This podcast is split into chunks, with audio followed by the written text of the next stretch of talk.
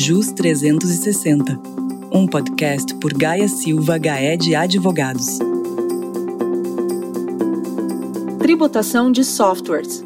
Vamos ver outros impactos das recentes decisões do STF?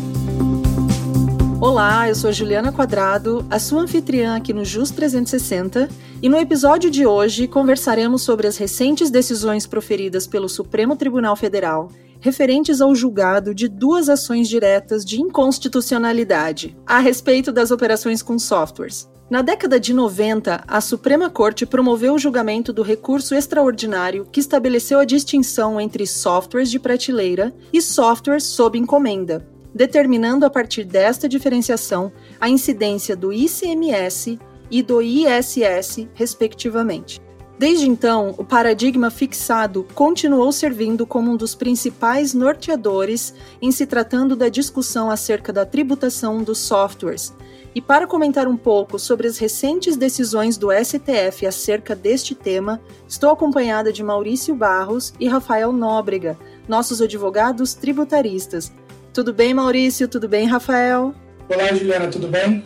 Olá, Juliana, tudo bem? Tudo bem, pessoal? Um prazer tê-los aqui neste episódio. Maurício, eu vou começar com você. Considerando que o mercado tem repercutido muito o recente julgamento das ADIs, é possível resumir o que foi analisado pela Suprema Corte? Claro, Juliana, sem dúvida. A questão de fundo é uma questão envolvendo a tributação pelo ICMS, que é um imposto cobrado pelos estados, ou ISS, que é um imposto cobrado pelos municípios. Tivemos o julgamento de duas ADIs. A primeira é a DI 1945, que teve como objeto uma lei do Mato Grosso que previu, já em 1998, a incidência do ICMS sobre operações com programas de computador, ainda que via download. Essa ADI ela esteve tramitando no Supremo Tribunal Federal desde 1999, ou seja, demorou mais de 20 anos para ser julgada, e ela já havia tido uma decisão liminar no ano 2010, ocasião em que o Supremo formou uma maioria para entender que, em tese, o ICMS poderia incidir sobre o download de software. Então, naquela ocasião, a legislação do Mato Grosso não foi suspensa, que era o pedido da medida liminar, porque o tribunal entendeu que, em tese, poderia haver a incidência do ICMS sobre os programas de computador, ainda que circulassem sem suporte físico, ou seja, sem uma mídia, sem um CD ou sem um disquete, enfim, algo que foi objeto aí de discussão ainda na década de 90. Então, houve essa liminar é, em 2010, né, foi negada a liminar, então não foi suspensa a lei, e agora, no julgamento que se iniciou no final de 2020 e está concluído agora no início de 2021, a ADI foi julgada em definitivo. Além disso, uma outra ADI, a ADI 5659, que discute a legislação do estado de Minas Gerais, que trata também da incidência do ICMS, inclusive sobre o software desmaterializado via download ou nuvem, etc. Os julgamentos foram favoráveis pela não incidência do ICMS né, por uma maioria de sete votos a quatro. Maurício, e quais foram os principais fundamentos dessa decisão? Bom, Juliana, foram dois fundamentos. O primeiro foi que o Supremo entendeu que, como não existe transferência de titularidade no licenciamento de uso de software, não poderia haver a incidência do ICMS, porque o ICMS pressupõe essa transferência de titularidade, basicamente que seja uma operação de compra e venda, não é? Isso está em linha com que o próprio Supremo, na mesma época em que ele começou a julgar essas ADINs, ele decidiu com relação às operações de transferência de mercadorias entre estabelecimentos da mesma empresa. Nessa situação, o Supremo também entendeu que não poderia haver o ICMS, justamente porque não tem transferência de titularidade, né? Os estabelecimentos pertencem à mesma pessoa jurídica.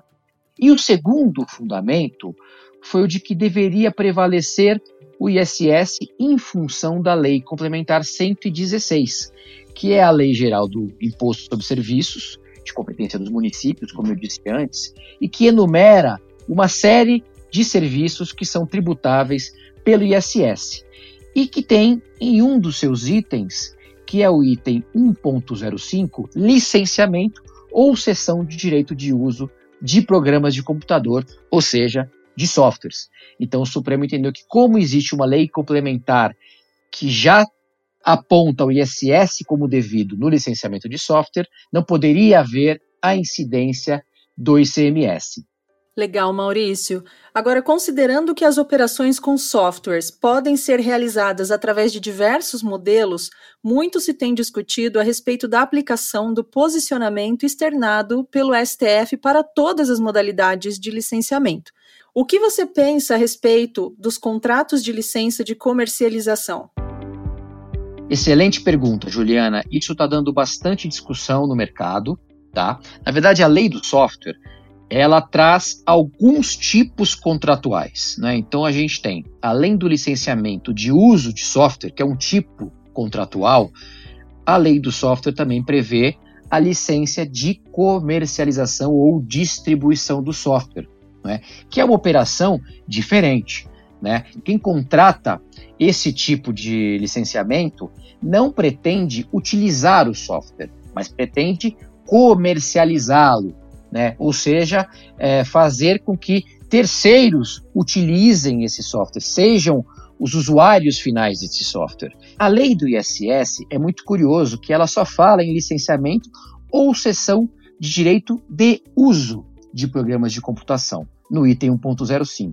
Ela não estende o item para outros tipos de licenciamento de software, como é o caso da licença de comercialização, e é um item que não diz, por exemplo, os congêneres. Né? Existem alguns itens uh, na lista de serviços de ISS que apontam algum serviço em específico e colocam ainda e congêneres, né? o que é algo que levou o Supremo Tribunal Federal a entender que os municípios podem estender a incidência do ISS para outros tipos de serviços que tenham alguma relação, né? Por isso que sejam congêneres ao serviço que está ali descrito no item. Mas o item 1.05 do software, do licenciamento de uso do software, não tem esses congêneres. O que, na minha visão, não permite a incidência do ISS a partir da decisão do Supremo, porque a decisão do Supremo, e aí a gente pega as duas decisões,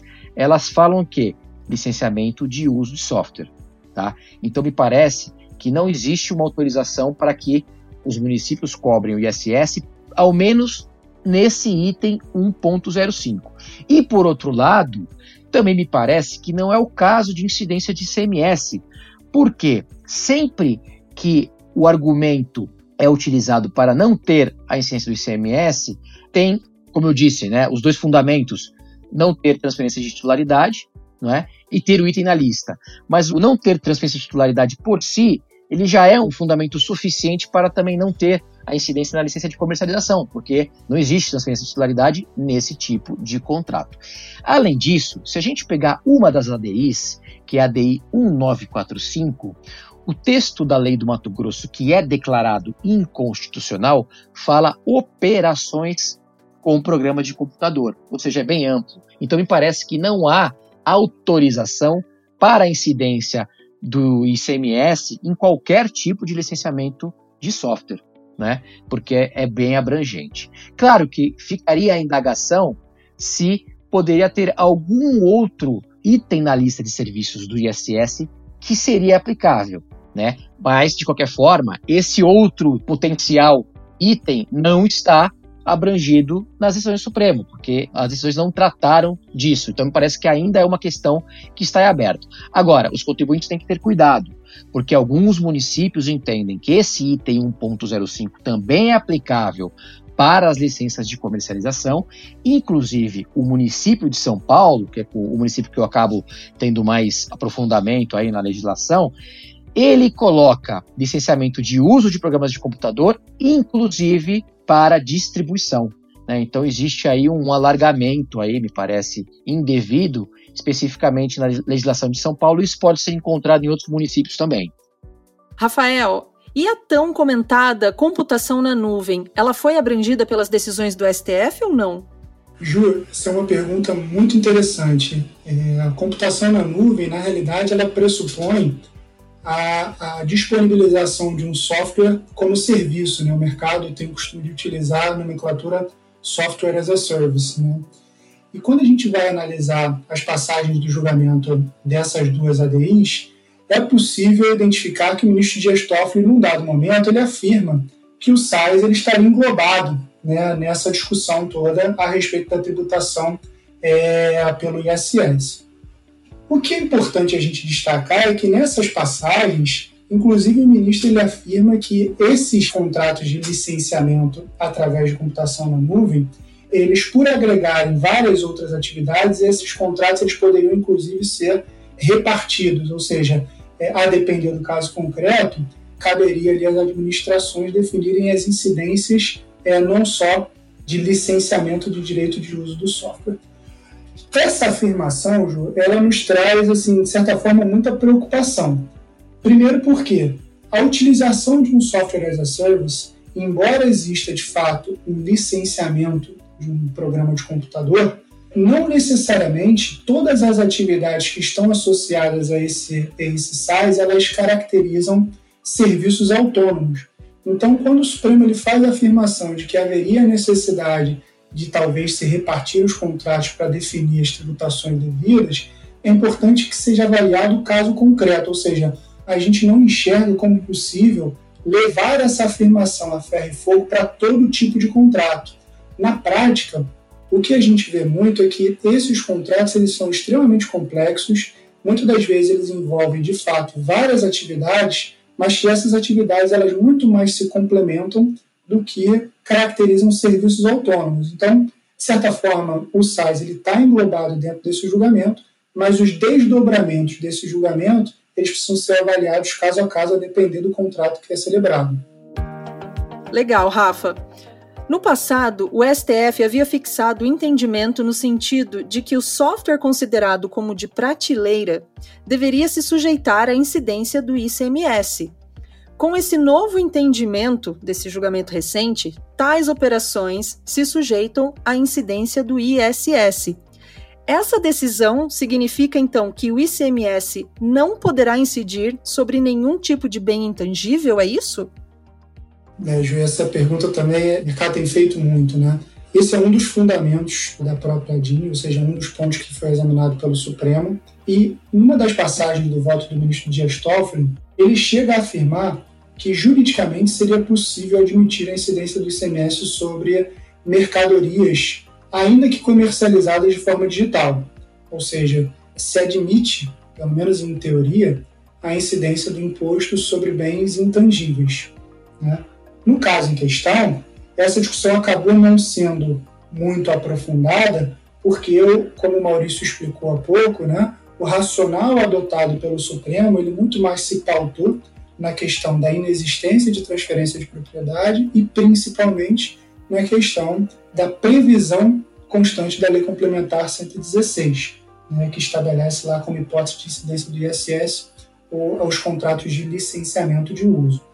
Independente disso, a gente enxerga que o Supremo Tribunal Federal, ele de alguma forma sinalizou uma tendência de que é possível assumir que bens intangíveis eles podem ser considerados como mercadorias para fins de uma possível incidência do imposto de competência estadual, que é o ISS, ou ICMS, perdão. É, só que o que acontece? Esse posicionamento ele, ele merece uma reflexão um pouco mais profunda. Por quê? Quando a gente analisa a norma constitucional, único, a única mercadoria, na verdade, o único bem intangível que é equiparado a uma mercadoria é a energia elétrica. Né? Então, hoje a gente tem incidência de CMS sobre energia elétrica porque a nossa Constituição assim definiu. Historicamente, o conceito de mercadoria ele muito se apega aos conceitos do direito civil, que pressupõe de fato a existência de um bem físico, né, uma natureza tangível. Tanto é assim que a Receita Federal, quando ela se manifestou através de soluções de consulta a respeito da incidência ou não de IPI na importação de software por download, um dos fundamentos para que se entendesse pela não incidência do IPI era justamente a inexistência de um bem sob a acepção material. Né? Então, embora o Supremo Tribunal Federal tenha sinalizado é, a possibilidade de incidência sobre os intangíveis, esse ponto ele merece um desdobramento adicional por força dessa previsão constitucional. E, além disso, o CONFAS, ele, quando editou o convênio 106, de alguma forma, os estados eles buscaram tributar todo e qualquer bem digital.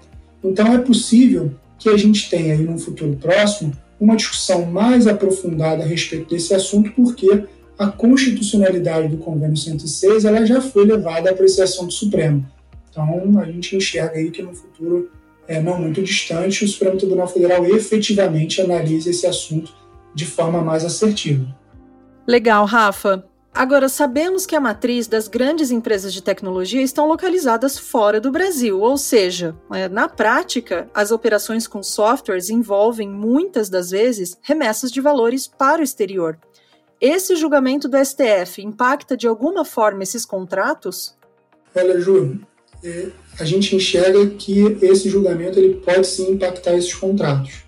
Por quê? Ao longo dos anos, a Receita Federal ela foi exteriorizando posicionamentos a respeito desse assunto, se apoiando muito naquele conceito que o STF trouxe na década de 90 a respeito do software de prateleira ou software customizado. Né? Então, para aqueles produtos que assumiam as condições de um software de prateleira, é, a Receita Federal acabava atribuindo um tratamento destinado às importações de mercadoria.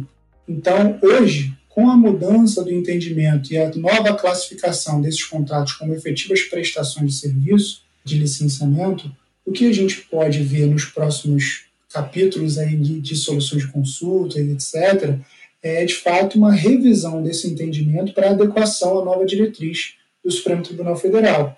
Isso significa dizer, por exemplo, que determinadas operações que no passado eram classificadas ou equiparadas a importações de mercadorias, hoje vão assumir o tratamento de é, remessas destinadas à importação de serviços. O que significa dizer, por exemplo, que determinadas operações podem ou não se sujeitar à incidência de PIS e COFINS. Por exemplo, é, na prática hoje o que a gente vê são várias soluções de consulta entendendo que não haveria incidência de PIS e COFINS quando o software ele era equiparado à mercadoria, agora ele assumindo uma acepção mais próxima a um serviço essas operações tendem a ser oneradas por essas contribuições. E, além disso, as remessas para o exterior para fins de imposto de renda retido na fonte, elas poderão se sujeitar à incidência à alíquota de 15%. Só que aqui tem um detalhe adicional. Né? Nessas operações, o julgado do Supremo Tribunal Federal pode servir sim de norteador, mas é importante a gente fazer análise caso a caso. Porque quando a gente está falando de tributação que envolve remessa de recursos para outra jurisdição, é importante que se leve em consideração eventuais tratados que são celebrados entre o Brasil e a outra jurisdição para evitar a dupla tributação, porque muitas das vezes esses tratados eles podem ter condições mais favorecidas para esse tipo de operação, principalmente quando a gente está falando de imposto de renda. Rafa, é importante também falar da CID, né? porque, como você bem pontuou, a Receita Federal equiparava a mercadoria, né, o download do software para o usuário final, então não pagava além do imposto de renda na fonte o PISA COFINS não pagava a CID, né? Já na nuvem, que a Receita Federal, né, no SaaS, classificava como serviço técnico, além do imposto de renda na fonte, o PIS e COFINS, a Receita Federal entende que tem a incidência de CID, o que é algo bastante polêmico, né? Sempre foi bastante polêmico, porque a lei que instituiu a CID nas remessas a título de importação de serviços técnicos e tecnologia, ela deixava de fora a remuneração pela licença de uso ou de direitos de comercialização ou distribuição de programas de computador, salvo quando envolvessem a transferência de tecnologia.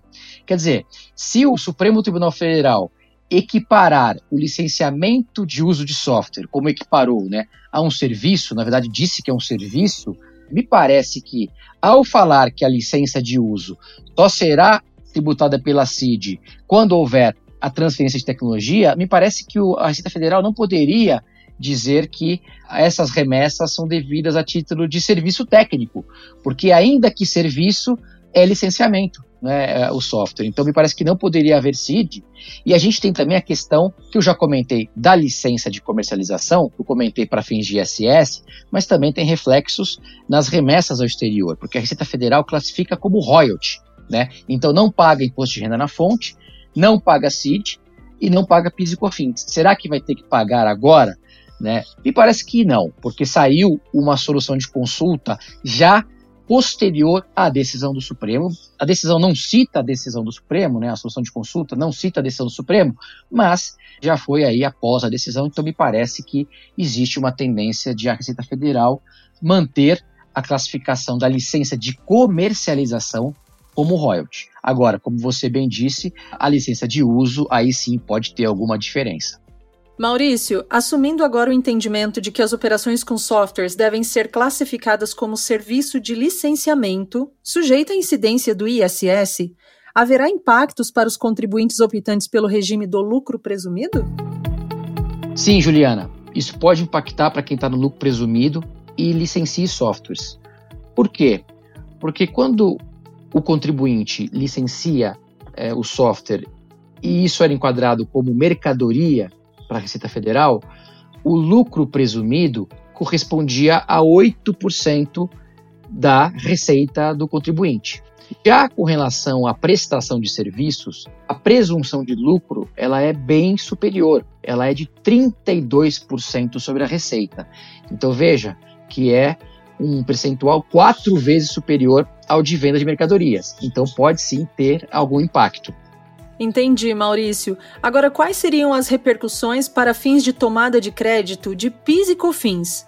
É, existem alguns créditos de PIS e COFINS que estão atrelados ao conceito de serviços. Né? Então, por exemplo, o item dos insumos, ele diz que o contribuinte que está no regime não cumulativo, ele pode apropriar créditos sobre dispêndios com bens e serviços utilizados como insumos na prestação de serviços ou na fabricação de bens. Então, Juliana, se o contribuinte, ao invés de alocar a despesa com software como intangível para fins de crédito físico fins, passar a alocar isso como insumo, classificar como insumo, ele toma um crédito de uma vez e não ao longo do tempo, o que pode ser bem vantajoso. Legal, pessoal. Eu quero agradecer a presença de vocês em mais um episódio onde falamos um pouco mais sobre os outros impactos das recentes decisões do STF sobre tributação de softwares. Muito obrigada. Muito obrigado, Juliana. E como vocês podem ver, algumas discussões estão apenas começando. Obrigado. Obrigado, Juliana. É realmente, Maurício, acho que o Supremo ainda vai precisar analisar muita coisa a respeito de software, porque pelo que a gente vê na prática, essa decisão era é pautada em operações que hoje quase não existem. Então, ainda tem muito pano para manga. Obrigado, Juliana. E você, gostou do tema? Tem muito mais no site do Gaia Silva Gaia de Advogados. É só acessar gsga.com.br ou visitar o nosso perfil no LinkedIn. Um abraço e até o próximo JUS 360.